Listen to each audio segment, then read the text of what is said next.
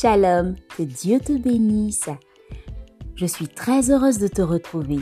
Pour cet épisode des pensées de Nadie, eh bien, je veux juste t'inviter à ne surtout pas tomber dans leur piège et même t'exhorter. Fais très attention.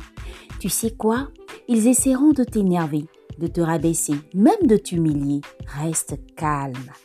Ils te mettront même des pots de bananes sur ta route pour que tu tombes. Pire, ils feront tout pour te pousser à la faute, mais toi, reste calme. Ne réagis surtout pas et prie. Tu sais quoi? Ta réaction risque de créer de graves problèmes ou des conséquences si tu réagis. Tu peux détruire tout ce que tu as bâti. Sois sage et demande surtout l'aide du Seigneur pour avoir la bonne attitude. Fais attention à ta réaction. Ne gâche pas tout. Jésus a dit mais pour ne pas les scandaliser dans Matthieu 17, verset 27. Mais pour ne pas les scandaliser.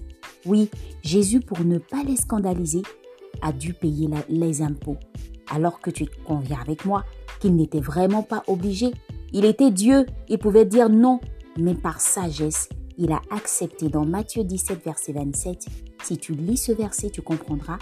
Il a accepté de payer les impôts comme tout le monde. Waouh alors toi, ne réagis pas à tout. Ne sois pas celle par qui le scandale arrivera. Fais très attention. Sois béni.